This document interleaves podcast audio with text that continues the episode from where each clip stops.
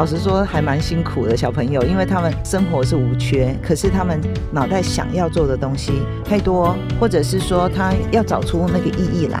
他要找出我生活中的 priority 是什么，所以其实他们花蛮多时间在困惑当中。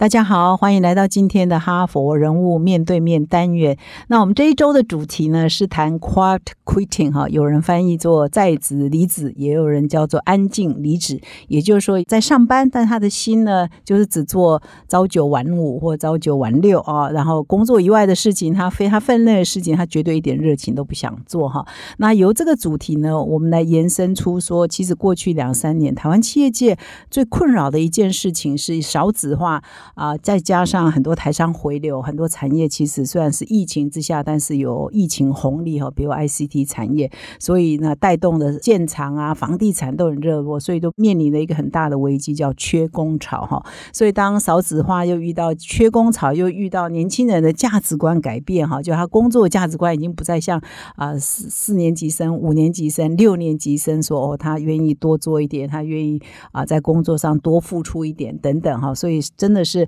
啊，现在职场的人力市场的变化呢，供需之间产生很大的变化。那所以呢，今天呢，我们就找了一个专家中的专家来给我们解读一下，到底现在人力市场的状况是怎么样呢？所以我们今天邀请的是易科集团，它是瑞士上市公司，也是全球最大的人力资源服务公司的台湾暨南韩区哈，很特别，暨南韩区的总经理陈玉芬和 Cindy 哈，来到我们的节目现场。Cindy 呢，也是我在正大念 EMBA 时候的同学哈，所以我们已经认识也蛮久了。我们非常早期就去念 EMBA 哈，所以我们今天很高兴啊，老同学呢也见面啊，找个机会见个面啊，不然大家都很忙。所以我首先呢，请 Cindy 跟我们听众打个招呼，好。呃，玛丽好，各位听众大家好，我是 Cindy，很开心今天可以有这个机会跟玛丽可以聊一下这个人呃人力资源的问题，还有这些所谓的呃无声离职或者是 quiet quitting 的问题啊。那我首先先问你一下，到底这件事情怎么解？因为 quiet quitting 的呃很多人的翻译不一样，人叫在职离离职，这好像比较贴近原意啊哈。事实他并不是真的不工作哈，或者是无声离职哈，或者对，所以你到底这是一个。什么现象？我们一开头从用你的角度来解读，因为前几天都是分享《哈佛商业评论》上的文章嘛。那我们从 local 的角度，从你的业者的角度来帮我们解析一下、解盘一下，现在到底是什么状况？好，我想在那个疫情过后哦，有很多呃新的名词都是跑出来哦。那我相信啊，这些大家讲到是，无论是讲呃 quiet quitting 啦，或者是呃这个什么呃 quiet。Influencer 啦，或这一些的一些名称呢，那其实都是从疫情之后。那我自己因为做这个行业也很长的一段时间嘛，到现在将近快三十年的时间，那我倒也觉得说，它也不是一个啊今天忽然跑出来的一个现象，只是啊在疫情之后，大家对很多东西有新的思维嘛。那我想第一个部分，当然疫情。给大家带来了一个人生的一个醒醒思，就是如果我们每天都在在工作，那我们的人生在干嘛？所以我相信这是第一个。第二个，当然玛丽提到就是少子化，那少子化人就变少，那所以他也会想想看，就是嗯，当呃工作呃对我的需求越来越多，那我要付出的时间越来越多，那我到底在这个工作上到底是得到了什么哦？所以对这个价值观。的一个呃一个注重，我相信 Z generation 可能比前面几个 generation 是更明确。那我相信他们为什么会这样子明确？当然也是在于他们还有在 X 世代跟甚至 Boomer 世代的一个语义之下，嗯，就是他们对于呃生活上的一个需求。可能他们的父母还是可以给到他们一个还蛮安全的一个环境，所以他们也可以是这样去想。呃，对于个人或自我的要求是比较高的。我想这些呢，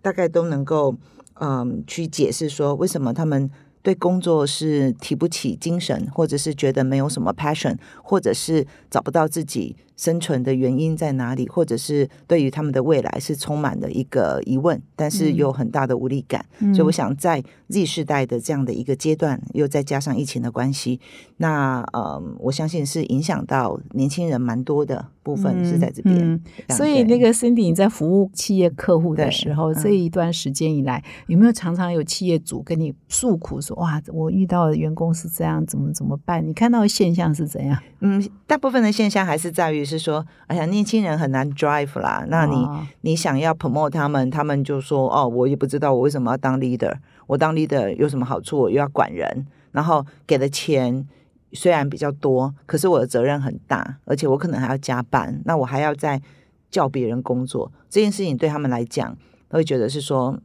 好像很不喜欢，就是觉得好像责任很重，所以他不想在以前的世代很难想象的哈。哎，对，不一样，因为以前的世代嘛，总是觉得是哎呀，老板呢就是赏识我们嘛，那我们就多做一点啊，那个同事的事情嘛，我们就多做一点，所以呢，这样子的话，我可能。呃，同仁或是老板觉得我做的不错，那我可能就升官，升官慢慢慢慢。所以我们有一个一个呃 study 哦，就是蛮有趣的，就是说以这个比较传统的一个想法，就是说，哎，我这个人嘛，那我就是要能赚钱，我的价值观就是我要能够嗯考到好的学校啦，然后我有赚钱啦，那我的赚钱了之后，我才觉得我是成功嘛。嗯，那我成功之后，我才有能够有能力去做公益嘛。所以以前的人就是要。呃，赚到一定的钱，或者是你赚了钱，然后升官，然后你结婚，然后呃有家庭，然后有家庭以后，你可能升官，比如说你可能是协理啊或总经理，你就想说啊，那我去做一点公益，我就参加辅仁社或狮子会，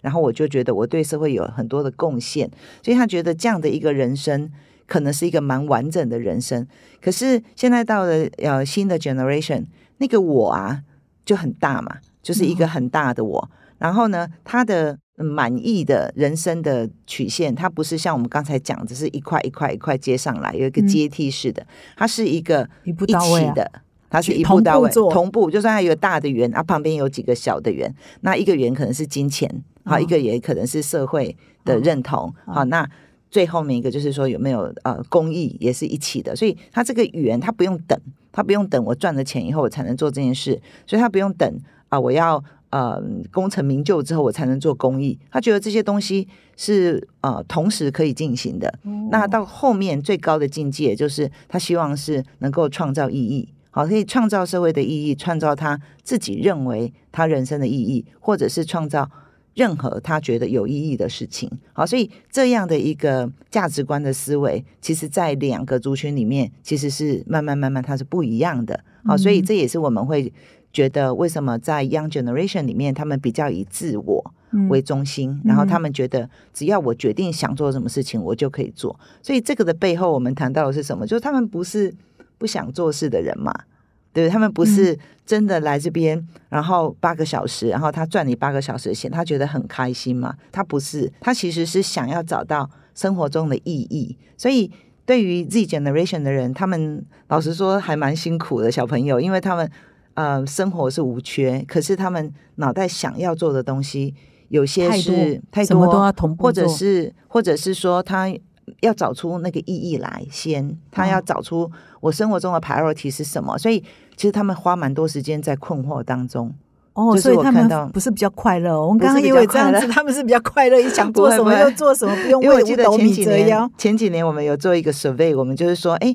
我们自己都会觉得说，哎，Young Generation 他们对新的科技或者新的技术应该是学很快嘛，而且他们应该很乐意嘛。就我们对于呃 Z Generation 在那个时候十九岁的到二十几岁的这些年轻人，我们做一个 survey，发现他们第一个 worry，他们第一个烦恼是科技进步太快，以至于我有焦虑。嗯，那我就会觉得说，哈。怎么会是这样？会觉得是说，哎，他们应该是很开心，对对，应该很开心，而且对这些新的东西应该接受很多。对，那就是因为太多的 information，或者是太多的这种 social media，他们的同温层的这种影响，那很多看起来都是很厉害的人，所以他们有时候会找不到自己。所以我觉得，老实说，可以为 Z generation 的人平反一下。其实他们非常聪明，他们有很好的数位能力，然后他们。呃，学习东西非常的快，然后他们啊、有很多东西都想做，可是他们有很多的 confusion 在人生，或者是在于成就，或者是怎么样可以得到成就感这件事情上面来说，其实是可以需要别人的帮忙。所以另外一个来讲，如果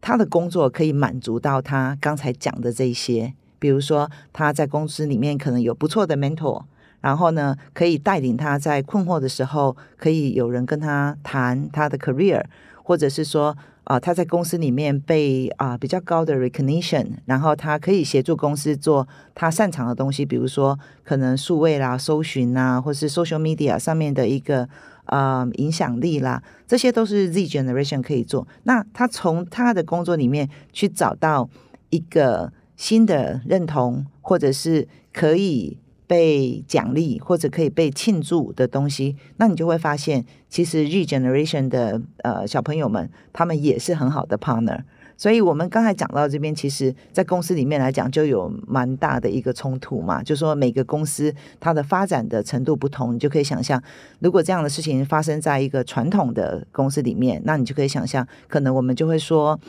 啊、这个老板就会觉得现在年轻人就是好像草莓一样啊，什么东西都不能做。但是如果我们把它放在一个 creativity 的环境里面，我们会觉得哇，这些年轻人好棒，他们 create 一个新的 culture，然后他们让公司的数位化的程度变快，然后让公司整个企业文化就是活过来，所以才是说在这个年代。真正考验的，呃，是 management 的是老板是老板，老板是最大的一个考验。所以这个 Cindy 所讲的完全符合我前几天哈佛商业评论上的文章。但事实上，从你的发现跟哈佛商业评论，就是说，如果有这个躺平组，都 不是员工的问题，是老板的问题，是上司的问题。你没有点燃他的热情，就是这些人不是。所以我们可能接下来可以谈说，我们对他们可能有一些误解，嗯以为说他们就是不想做，他们就是好吃老懒做，他们就草莓族啊，没有抗压力。事实上是他没有找到他的意义。啊他一旦找到他的意义，你点燃他那个意义感跟热情，哇，他做的比谁都认真。所以前几天哈佛的文章还在说，你要创造一个。让人人都都热爱的工作环境，所以这是老板的问题，是老板 manager 的问题。哇，那你真的是跟国际一流的管理杂志同步。也不是这样子说，我相信他是一个呃，因为随着时代的不同嘛，那我们刚才讲到说，呃，世代这样的一个事情哦，它是有它的社会成长背景而来的，它也不是说，哎，忽然你怎么变这样，忽然你怎么变这样，那我们就可以想象 Z 世代他们的成长背景嘛，他们一出生就是那个爸妈，就是他们，我们都讲说他们有直升机父母嘛，就是。有一个那个雷达在旁边看，就我就说现在年轻人很难跌倒，因为嗯前面有个石头，他都还没看到石头，他爸妈已经把告诉你石头说：“哎、前面石头你要小心，或者是就绕过，或者是搬开。啊所以对他们来说，很多东西都是你问一下就有的，你还没有想到，人家就给你的。好，社会也好，或者是家庭教育也好，或者是这些环境也好，这些科技的东西对他们来讲又很快。哎，iPhone 啊，你要什么样？在以前我们讲说，哦，这个人呢，他哎有没有去过埃及？有没有看过金字塔？那我们讲是说，哦，我去过埃及，我看过金字塔。那在我们年代可能会觉得说，哇，你怎么很棒啊，可以嗯到世界看这么多东西。可是这样的事情对一个 Z 世代来讲不算什么，他 Google 一下，他知道的东西比你更多，所以他们有一个知道多的能力，但是。知道多的能力，并不代表他的能力就到位，所以很多我们在招呃招募的过程里面，我们也会觉得是说，雇主对于一个呃这样 Z generation 的小朋友们呢，呃或是刚出社会的年轻人呢的期待是过度的，因为你听起来好像什么都懂，可是他实际上没有那个经验，嗯。所以他知道的东西比他经验过的东西还要多，哦。所以。啊、他们这一群也是非常会善于面谈的族群嘛，因为他们在网络上的很多，而且告告诉你怎么做，怎么面谈，对对对，怎么写履历表或者是什么，所以这个也是会造成呃，就是雇主我们在 interview 这些年轻人的时候，你会有一个误解，你就觉得、哦，他很棒啊，他什么都会啊，很好啊，结果一进来用。怎么觉得 这个好像也不知道，那个也是不知道，所以我觉得这个期望值的部分呢，可能要再实际一点吧，是或者是嗯呃落地一点。把他们，所以我们应该说对他们有一些迷思。你刚刚讲了一些，稍微整理一下。一个是说，啊，认为他们是躺平族，认为他们毫无企图心，这是错的。第二，认为说他们真的是好厉害，已经什么都懂，但这也是过度期待哈。还有什么迷思？还有呢，我们就是会觉得说，如果呃这些年轻人他们离职。我们就会觉得说，哦，想当然尔，他们就是这样。那实际上，在雇主方面来讲，其实是可以花一点时间，就是关心他们，然后留住他们。因为有时候他们离开，他们为的理由都是呃蛮蛮简单的理由，就是我不知道我在这边干嘛，我的老板不重视我，那或者是啊别的公司他花了一点钱，他可以给我比较多的钱，就是反正我都是工作嘛，啊钱多一点我就走好了。那呃，在很多的 case 上面，我觉得在这个时候，如果我们可以呃跟这个小朋友谈一下，然后呢，在嗯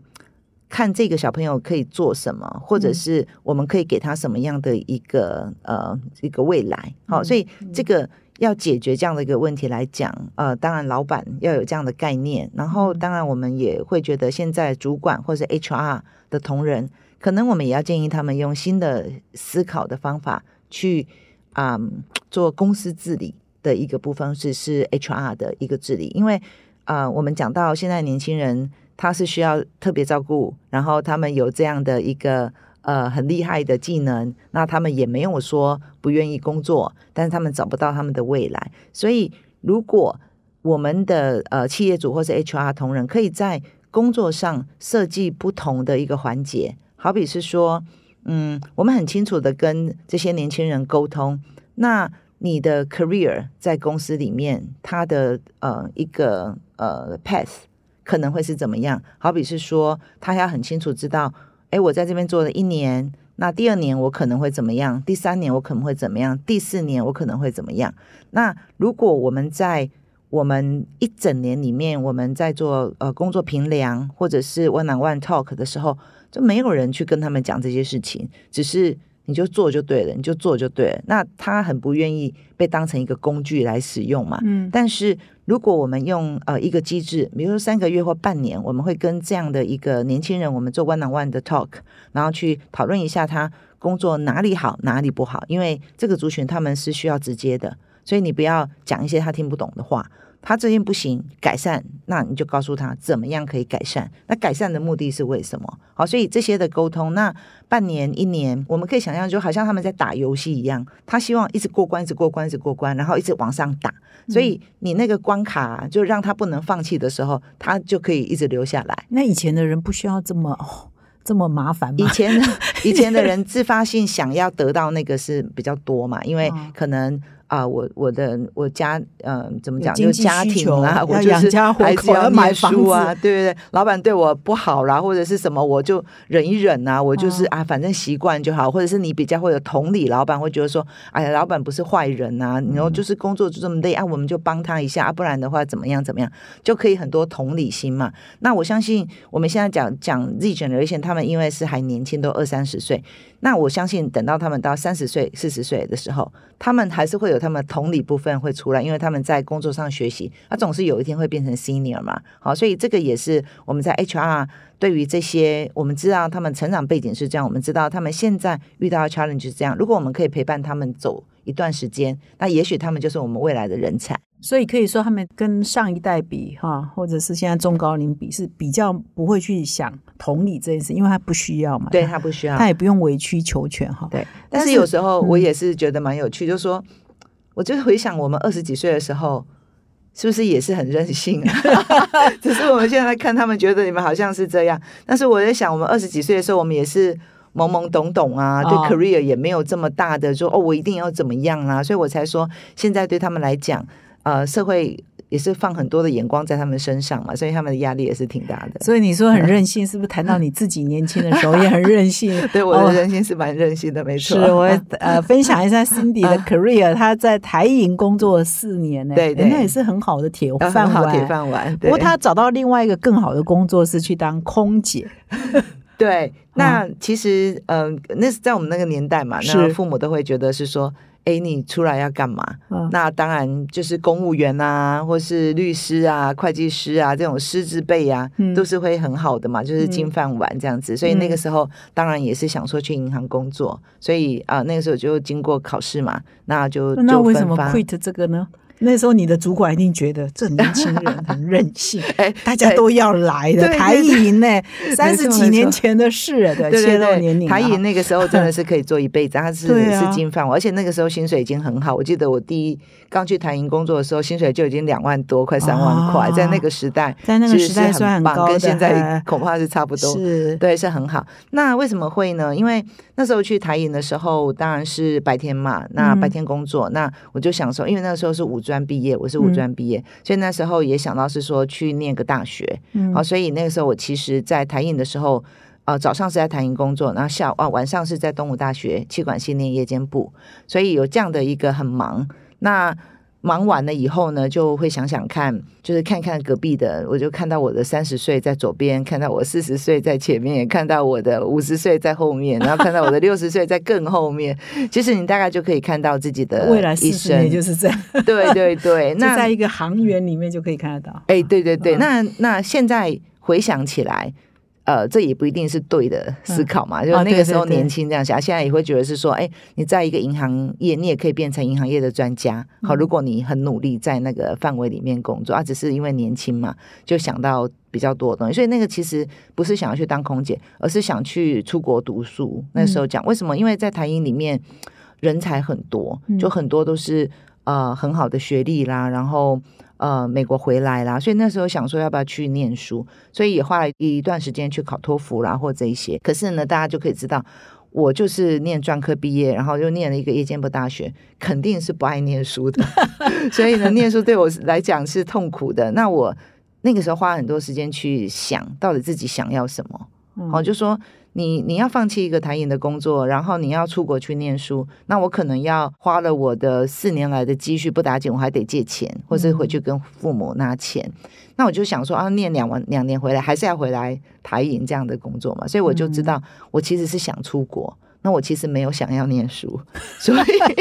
所以就当空姐，所以我就找了一个天到晚出工作。我找到一个工作，就觉得说，哎，这样子挺不错的，所以，嗯所以那个时候才放弃台银的工作，然后到新加坡航空嘛。那啊、他嗯喜欢的部分就是我就是必须住在新加坡，然后要做飞行的工作。那那个呃，我大概在新航大概有三年半，快四年的时间那为。什么又不做了呢？啊，就是 routine 啊，就是说，因为我们是外国空姐嘛，外国空姐大概飞的地方就是很有限。嗯那我 travel 比较多的是因为呃，那福利很好嘛，每一个每一年大概有呃三十天的休假，然后有一张免费票，就随便你去哪里，所以我我都充分利用我每个每一年我都利用一个月的时间拿一个免费票去欧洲自助旅行。就是啊、呃一个月我就会去三个到四个国家，然后就住那些青年旅馆，很便宜的旅馆，然后就过这样的日子嘛。对，啊所以你也是台湾最早期的背包客了。哦，那时候确实背包客，那时候台湾的背包客倒挺少的，大家都是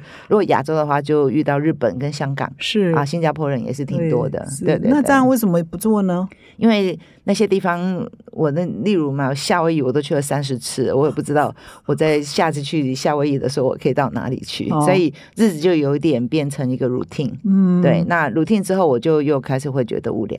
然后我就会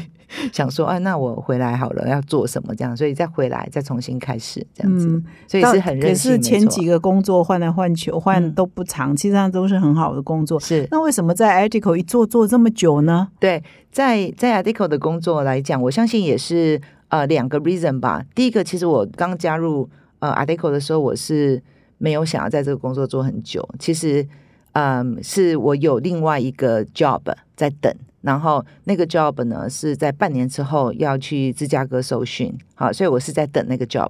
那短期间没事我就进来这个公司过渡 来做。那来这个工作做以后，我就会发现。哇，这个工作真的太有趣了！因为我看我的同事，我同事面谈我的同事，我觉得他们的知识啊，还有经验啊，就非常丰富，然后他们的态度也很好，然后呢，他们懂的事情好像很多，嗯。因为要做招募嘛，你必须懂公司啊，或者啊，当然我之前的经验就是有台银跟新航嘛，嗯。所以我对市场的东西也不太了解。嗯。啊，所以呢，呃，所所以就是先做做看。那先做做看之后呢，我就发现，哎，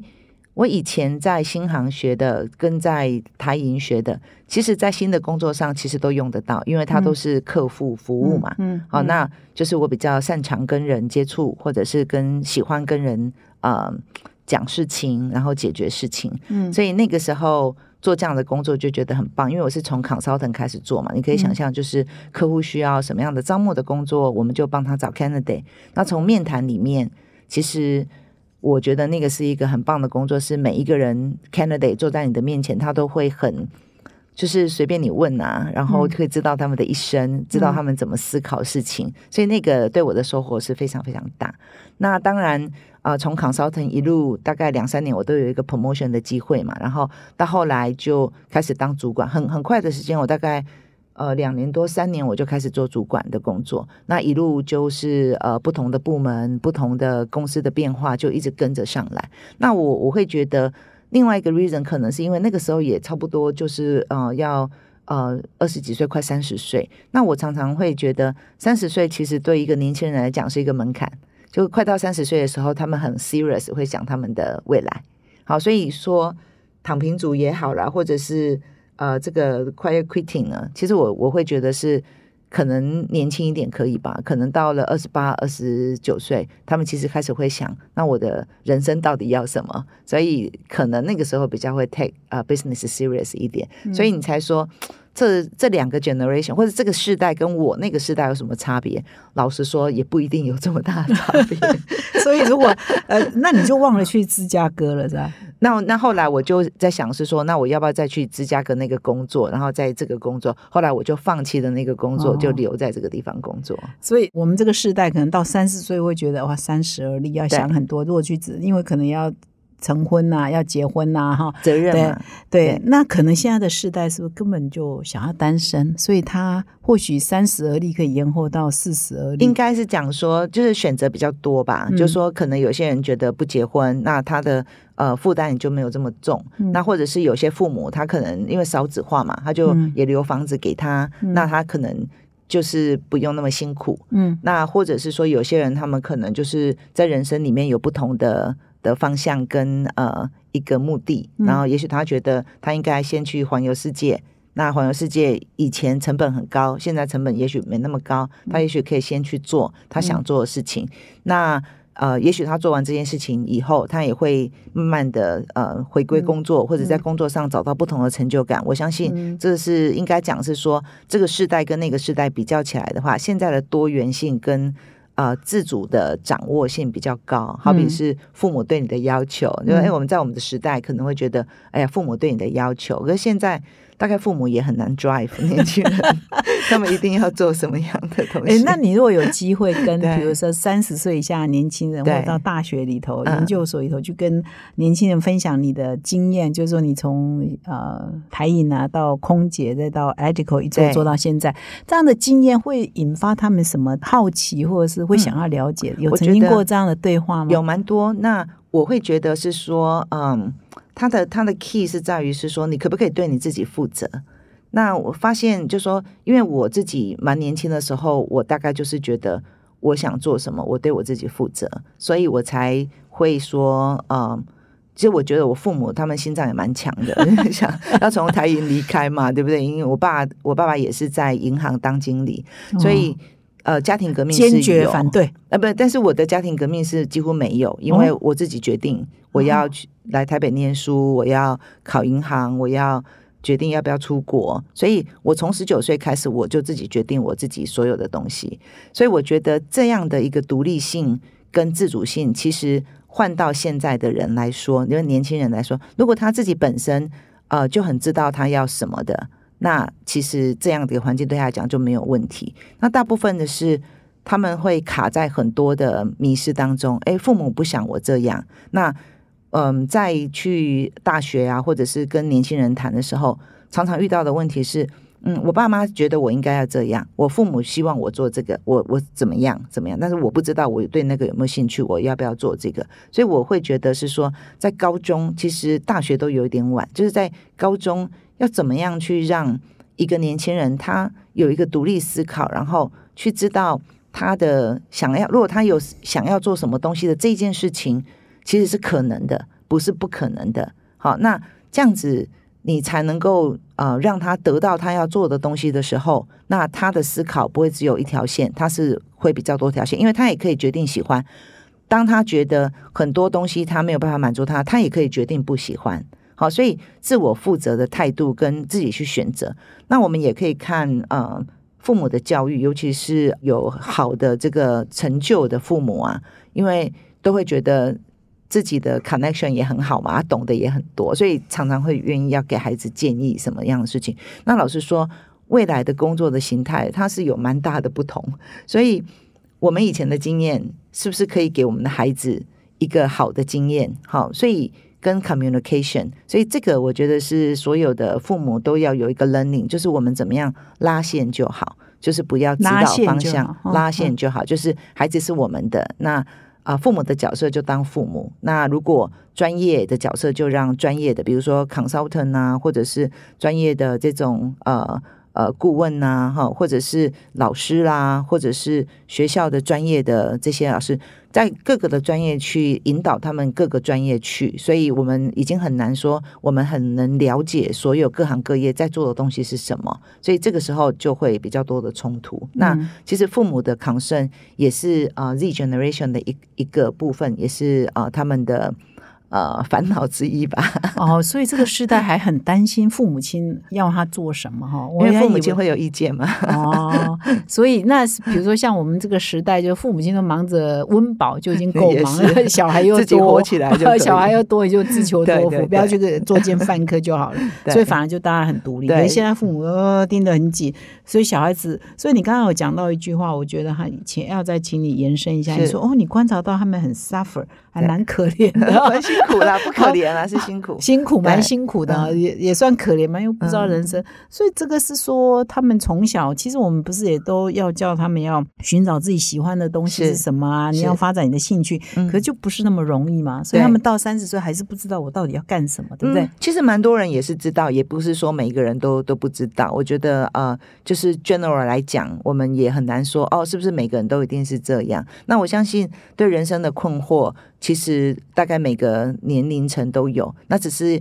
因为现在的市场的变化也比较多，然后自己想要的东西也比较多。那实际上我也觉得有一个东西要值得注意的部分，就是因为现在是整个时代的一个呃，我就说数位化的改变，好，所以如果我们假设没有数位化的改变，那新的技能不是需要的，所以你那种在公司里面的这种 conversation 就不会变那么复杂，你就想。就是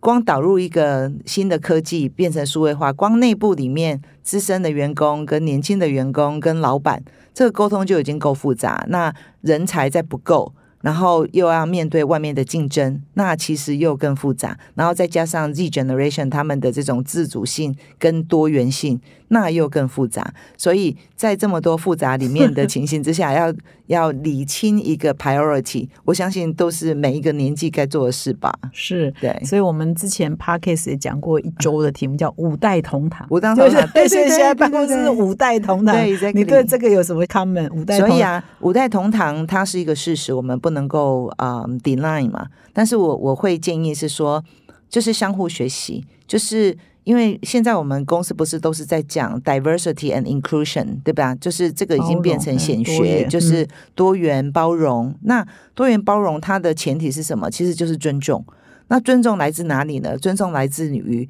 我虽然是一个 Z generation，但是我尊重你 Z 世代的人，你的才能，你的很厉害的 technical 的这样的一个背景。那我尊重你成长的背景是这样，所以我我对你而有理解。那我们在我们相同的理解的情况之下，我们呃一起去共创一点事业，好，而不是变成是说。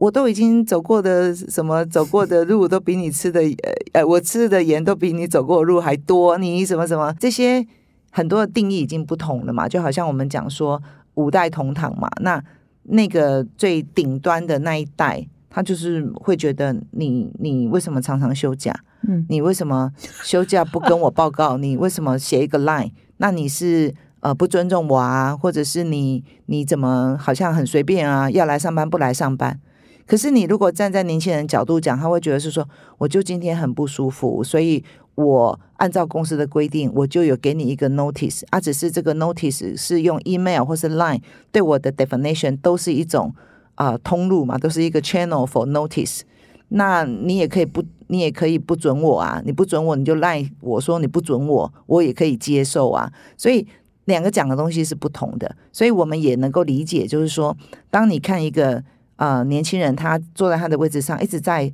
做他的 Facebook 跟 Line 的时候，那你对他理解，如果说，哎，你上班不认真，干嘛都是在做这些东西？那你在想以前，你可能每天十点或者是几点的时候，你会在茶水间遇到同事，你会问他说：“哎，玛丽最近好吗？哎，礼拜天去哪里玩啊？孩子好吗？或怎么样？”那你可以理解啊，你就说：“哎，对啊，这是很平常啊，同事就互相交流。”那坐在那边打 FB 跟 Line 的人，他做的事情就是同样一件事情，但是呢，你却没有办法觉得说啊，你没有办法理解。所以我觉得这个五代同堂对于五代成长背景的一个理解，然后用尊重他的方法，甚至用他听得懂的方法去做沟通。这样的一个部分，就是我们真的讲的 diversity and inclusion 的这种尊重。那这个，我相信在未来三年到五年吧，我们一直会听到 diversity and inclusion，因为它确实是去帮一个公司在呃 ESG 也好、永续也好啦，或者让一个公司更好，或者是。啊、如何对应年轻人？因为未来的这个 talent 都是在他们嘛，所以你也不得不嘛，你也是要开始学怎么样跟年轻人相处。我相信这些都会是我们在未来几年一直讨论的事情。所以我觉得光休假这件事情，我，像你我的世代，可能像后来当然最近是一例一休之后，大家才会休好休满。以前我们这个时代就常常年假也都没休嘛，休了做公司的事啊，对啊，休了然后还是在上班，甚至也没有申请休假。对，那所以有的时候看到年轻人好像都要修好修满，还要修超过，还要预支的。权利嘛，对，所以就会有，这还真的有些人是会不习惯对啊。所以我对听过一个故事啊，就是真实故事，就是一家呃历史也蛮悠久的公司的老陈。好，那他的老陈有时候就是很受创办人重用哈，说工作到八十几岁都还工作。那他很喜欢分析说，我过去六十年只请了三天假。这真实故事、啊，对对那你们怎么会这么一天到晚，可能一个礼拜就请三天，或不要说呃或一个月就请五六天哈？那像这个应该怎么建议？因为老一辈人的确会觉得，哦，你起来是破笑脸哈，就是、哦对不对？身体怎么每天都在生病，每个都在这个不舒生病，每天都服。在休假，那你根本没有认真在工作，根本心不在工作，所以要怎么劝呃，比如五六十岁以上的 比较资深的员工来面对这种现实呢？所以我为什么会是说，呃，它在于的是相互了解。如果有人去跟这个资深的一个资深的这个主管啊，会告诉他说，哎，其实这个年轻人啊，他速度很快，因为他是用呃科技的方法去做了什么样的事情。那其实他在家的时候，他也会呃 check email。那有一些工作他在家里面他也会完成，那也会 download 上来。那啊、呃他的呃公司给他的工作他是做好的。好，所以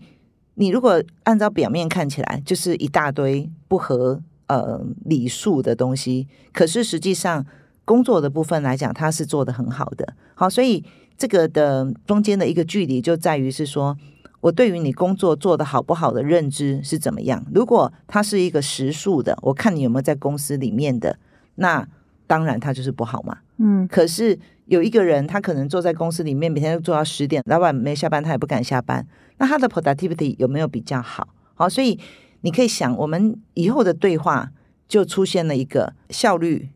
productivity 效率跟生产力。那难的部分就是说，这些对比较 senior 来讲，是说啊，我怎么 major？我没有办法 major 啊，就是说，哎，那我怎么怎么去 major？所以变成在工作里面来说，更大的挑战会是说，那你的工作怎么样叫做效率好？什么叫做效率不好？所以 HR 也好，或是老板们就要开始学习怎么 design 这样的一个工作，然后去 major 它的 productivity，而不是去 major 他的时间。这个是一个是呃方向上很大的 challenge，对现在的企业那来说。那所以都是要老一辈去体谅年轻人，有没有要年轻人来同理一下老一辈他们？一样的，就是就是是说，为什么在公司里面去推广这种嗯 diversity and inclusion？因为 diversity diversity and inclusion 里面会教的部分还是会在于相互理解嘛。那相互理解，我们也可以让这些年轻人会知道说，为什么你老板觉得你赖他这件事情是他没有办法接受的。嗯对，嗯那如果我们在公，我们就想象一个情形，就是我们在公司里面，那我们有一个小组，他是专门在做这种呃文化啦，或者是呃 DNI 啦。假设我们有一个 leader 是这样，然后呢，我们就可以在公司里面呢，就是开始鼓励对话。那对对话没有针对性，但是我们讲不同的 generation，他有不同的一个思考的方法。那年轻人就会觉得是说，哦，对，我的老板他是这样的背景出来的。那好，那以前我因为他是老板，所以我根本不敢去跟他说话。他远远的走来，我最好闪，因为他每次看到我，可能就问我，嗯，怎么样啊？业绩怎么样啊？有没有做好啊？所以我看到老板来，我就害怕。那因为这样的一个课程，或是这样的一个解释，那我就对于我的老板这个 generation 他们成长的背景有所理解，我就对他对事情的看法以及他的价值观有所理解，所以我就不会怕他。我下次我就会告诉他说：“哎，老板早。”对啊，或者是说，哎，老板，我跟你说，你要做的事情呢，我已经做好了。那我明天要休假，那你不用担心。那个我有空的时候，呃，也会把这个东西 pick up 起来。所以就是在一个沟通跟一个让对方放心的情 形之下，他们要理解创办的那个草创的老陈。对，都是几十年不休假，我说三天，那就是儿儿子结婚那一天，你也就那一天，或者妈妈哦过世那一天，其他都没有，其他都没有。你对看，，就那一代就是公司是这一群人打下来，是啊，但是问题。呃，对于这些比较 senior 的人，他们也必须理解说，你之前讲这样子是一个 proud，嗯那你现在讲这样子，人家会觉得是说你的效率怎么那么不好啊？你怎么每天都在公司上班？你没有生活吗？你你这个人的人生只有公司一件事情吗？反而负那面表列哦，对对我不要变你跟你一样这对对样子，对对对，所以这样想起来，就是可以稍微平衡一点。我相信在他内心深处，他也会想。我有时候我是蛮羡慕这些年轻人的，然后这样说，然后说，哎呀，休假都是这样，休满，对对对，如果是这样子的话，我也可以，应该到这把年纪了，应该也是欧洲可以走几趟吧。那我嗯。也许可以去看看那个大冰河啦，我也许去看看那个大瀑布啦，也许我可以走走看看是怎么样，不会到了说，现在我们很担心嘛，就是有一些 senior 的呃老板们，他们退休以后忽然没事做，那他们可能老化会更快，或者是他们嗯。的这个心灵的这个呃空虚啊，一下空下来是很容易生病的。我相信这个也是我们在对于这个比较资深的同事们应该担心的事情。所以我觉得这个平衡，我个人来讲，我是觉得蛮好的啦。所以像以 Edico 来讲，员工也应该有多少人在台湾？我们目前来讲，大概有两百多位在台湾。那我们也你们啊内部有怎么推让嗯年轻人不要变成 quiet quitting 的方法吗？我觉得在我们来讲的话，因为我们也了解这一些嘛，那我相信几个东西我们是会做的，比如说 DNI，那我们呃在呃公司里面 DNI 是指就是呃 diversity and inclusion，OK，那我们就有人会负责这个，然后我们嗯就是去引导对话。那第二个部分来讲，我们也实施 hybrid，就是我们的同仁呢是三天在办公室上班，两天可以在家工作，好，这样的好处可以。怎样？让年轻人比较嗯喜欢是吧？嗯，应该是讲说，对于年轻人来说，他们可以节省很多的 Travel，对，因为你哦可以有一天呢、有一天我就那个时候不晓得在调查什么东西，那我忽然呢就有点白目，我就说，我就说，哎，为什么现代的人大家都住在新北市？哦，我就这样子想，所以天龙国的对台北房子贵，对对对。后来我就发现，哇，差不多四十岁以下的的呃同事们，他们的家啦或者是什么，其实大部分都是在新北市，因为已经是房价的呃房价的关系，对，还有他们就是嗯比较能够 afford 嘛，在他们嗯年轻的时候，所以其实他们要来公司，有的花很多时间，就是嗯来回可能就要两三个小时的时间。所以在 COVID 的时候呢，我们大概去年跟今年，我们都有长达三个月，就整个公司在家上班。那那个时候我们就做 experiment，就是这样的时候，业绩会不会受到影响？那事实证明，呃，业绩没有受到影响。那我不知道说是因为是这个呃疫情之后变动比较大了，还是一个长期的现象，但是我没有办法把握说这个一定是。啊，业绩还成长啊，因为大家都缺工啊，对对，在这里也是，对不对？所以是不知道是缺工的关系，还是因为是疫情对，没错没错，对疫情红利。那如果说这个疫情过后，各行各业，比如说我们知道今年 Q4 或是明年开始，我们对于景气预估没有那么好的情况之下，那这是不是还是一个现象哦？那我是觉得是说，同仁们他们很知道，就是说。啊，三天两天，如果有一天这个业绩没有办法达到，是大家得要回来上班哈。那这个我相信大家在心里面都是有一个共识。那啊，用这样的一个机会去引导员工对于公司的业绩重视，这个是一个很好的一个转向。不然他每天都来上班，他就哦我来上班，我来上班。可是现在你的工作。跟你呃，那满意度有提高吗？啊，满意度也是提高的，满意度是提高。我们还特别呃，是呃一个部门先试做，然后试做以后，然后看他们是怎么样，那满意度提高，那他们也同意，因为在呃三天两天的前提是，如果部门的业绩。嗯呃，当到什么样的一个 level，那主管是有权利要求大家一起回来工作，所以这个是是可以的。那在公司里面，因为公司的年轻的同仁会越来越多嘛，因为现在嗯，去 create 一个学习性的一个 environment，我相信是。蛮重要的，就好像 HBR provide，我们去年是用 HBR 的 services 嘛，那去呃提供给员工在家也好，是随时随地学习。嗯，所以我觉得这样的一个好处，也是可以让员工觉得公司对他们很好，因为推播这些课程给他们学习，然后他们对于市场上发生的事情就是会了解。那他们又是在人力资源的场所里面，所以他们跟他们的同学或是跟他们客户或 candidate 对话，其实都是走在时代的一个尖端。都知道市场有什么事情可以啊，给他们一些 advice，所以以这样子会让他们觉得他们是有一个成就感。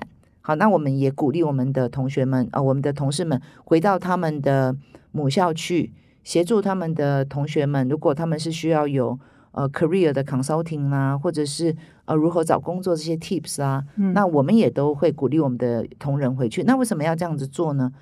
在早期，同仁呃，主管会觉得是说，哎，我的员工很忙呢，你不要叫他们去做那些有的没的。后来我就发现，当他们做我们这个行业 recruitment 嘛，那回到他们的呃母校去，然后呢，可以用一个呃专业的人士的一个角色去协助学弟学妹们。其实这个就是他们的认同，嗯，在钱以外，或者是。我们刚才讲到年轻人的认同，所以我们是觉得这样的部分可以让他觉得他是有价值的。嗯，那在 social media 上面来讲，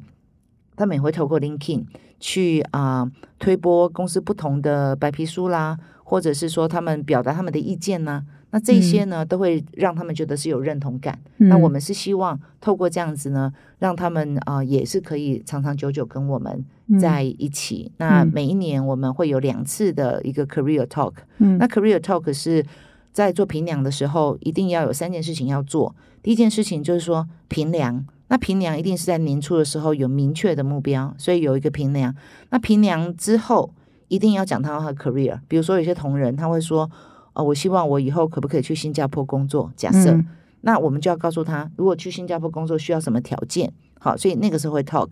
那对他的 career 我们就了解，有些人想做主管，有些人不想做主管，有些人有不同的想法。那我们在那个时候就会 talk。那第三个谈什么呢？就是说他现在这个阶段到下一个阶段，那他可能需要什么样的训练，或是他的技能需要什么？所以我们在安排训练的时候，无论是用 online 的课程，或是 offline 的课程。都是至少可以满足到他，我们谈出来，好比是说，哎，玛丽，你你啊，我觉得明年呢，你就可以当这个远见天下的董事长之类，然后总经理啊，不，你现在已经举这个例子不好，就是说，到另外一个同事可以当副总，到当副总，对，到一个下一个阶段，那有一个 gap 嘛，有一个 gap，当然有经验，那也是要有学习。是，那在这个经验学习上面，我们可以做到什么？然后给他一些协助。那我觉得。年轻人他知道公司有在帮他安排，也给他资源，好，那他心情上就会比较安定安一点，定哈，愿意在这里。不过刚刚 Cindy 也无意间的帮我们广告了一下哈，就是说，是让我们哈佛商业评的内容真的是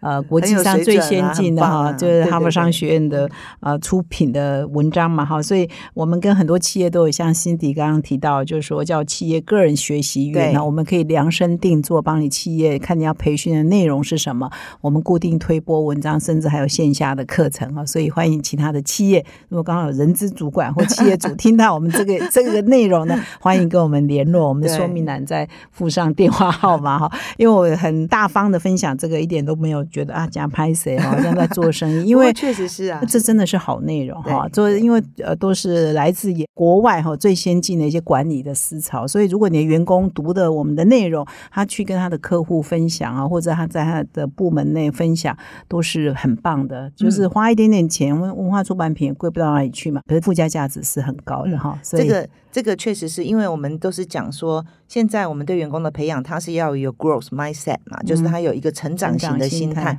那成长的心态，你不可以是说我要有你成长成长型的心态，但是我没有环境给你。嗯那环境就是学习，那学习这个是可以鼓吹的。比如说，嗯，像我就是在明年，我就是希望推这种在公司里面推这个谁是学习王。那我们就可以去看说这些的 tool 里面，然后他们学习的情形是怎么样，他可以出来分享，让他会变成一个不是 top down，、但是在 peer 里面就有一个学习。他坐车他就可以听我们的 podcast，对啊对对对对诸如此类。那是那我们讲说，呃，员工的观念要改变，那你可以想。老板没有办法改变员工，可是员工因为从外面的资源听到很多新的东西回馈到公司去，那他的改变会比较有可能。好，嗯不然的话，他没有新的学习，他怎么可能改变？而且我们刚才讲到，这个环境变化是这么复杂，如果他是一个中小企业的企业主，他可能这个工作都很辛苦了，他哪有时间来做这些呃教育的工作？所以这些我我认为这个是 online 的这种呃学习型的这种嗯呃资源啊，或者是呃公司内部的讨论，好比。嗯公司有些公司也会有读书会啦，嗯或者是一些，我认为都是可以呃快速去协助一个公司，他们在于一个呃共识上面的一个提升。那我们聊到现在呢，也慢慢要接近尾声了。我还有一两个问题要来问 Cindy，就是说，你刚刚提说，其实员工可能会 quiet quitting 很多，就是你没有找到他的热情嘛，哈。那很多新创公司也好，高科技公司也好，或者什么外商公司也好，是比较容易的。可传产的中小企业就相对感觉是比较难的。那如果是你如果客户如果又是传产，比如制造业，然后又是中小企业在中南部，他会不会真的很难找到人？怎么哦，我？相信是的，因为嗯，你就想嘛，年轻人找工作，他透过什么管道？他一零四也好啦，一一也好啦，这些人力很主要的人力银行啦，或者是 LinkedIn 也好啦，或者是 Google 啊，那你就想，如果这些公无论他从什么管道知道有一个公司他可能需要人，那他的第一件事情是做什么？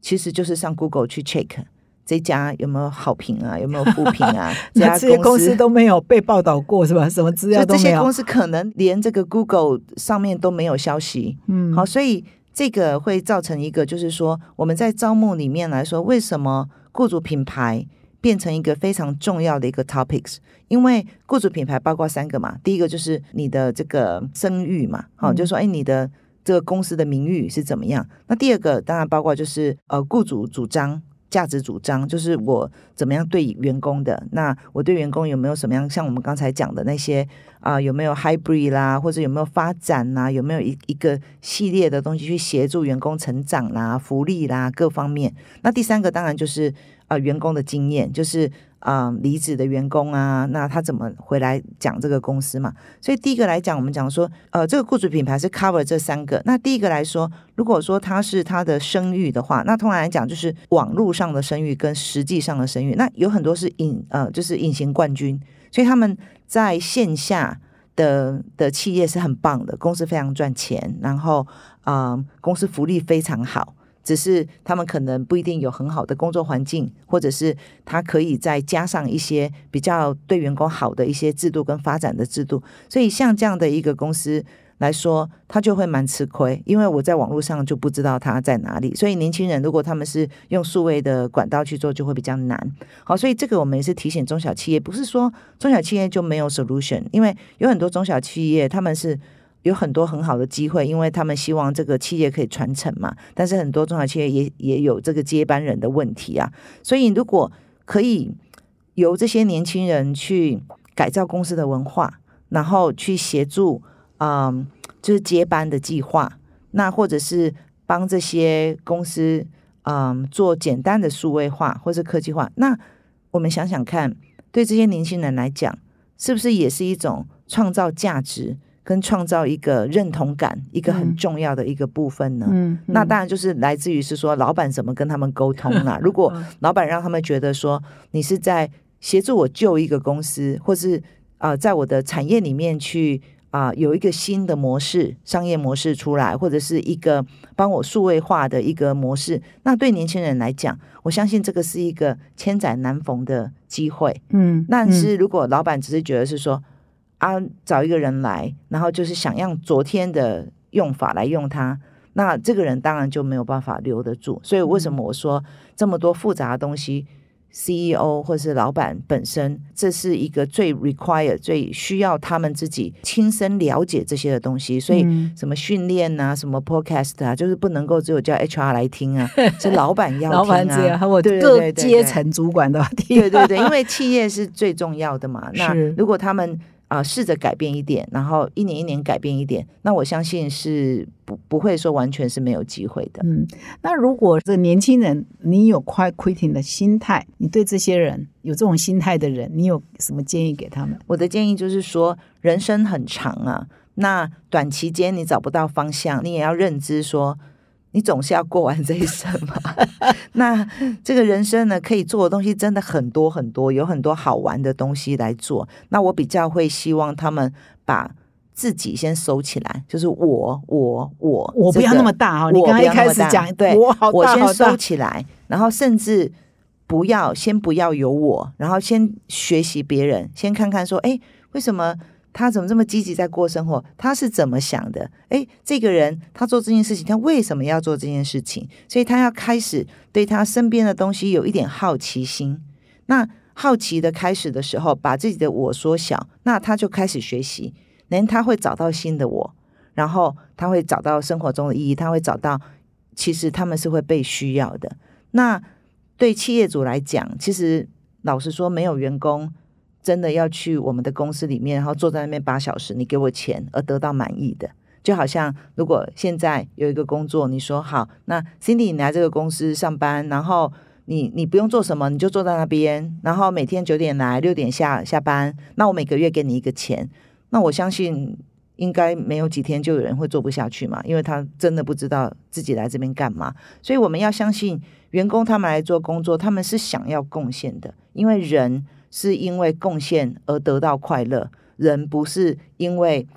就是啊，人家给予我们什么东西而得到快乐嘛？所以我们会觉得我们可以教导别人或贡献别人，然后我们自己会有价值。所以企业主怎么去在公司里面去创造这些机会，让我们的员工可以啊。做小的贡献，做大的贡献，或是做各式各样的贡献，去丰富你啊这个公司里面的一个内涵。那我相信大家都可以找到一个对的方向，然后大家都可以。嗯，不要浪费一生的时间，然后好好的规划人生。好，谢谢 Cindy 对这个年轻人的建议。万一你真的一时迷惘，找不到人生的意义，就先把自己收起来哈，先看看抬头看看别人都是怎么在过日子的，或许更容易找到自己哈。那好，那我最后最后最后再问一个问题，就是说，我们都一般认为说要留住员工，就给他薪水好一点，员工福利好一点，比如人家放三天假，放五天假等等。但是好像也不是这样就可以留住员工。我觉得是要认真听员工的声音呢。为什么呢？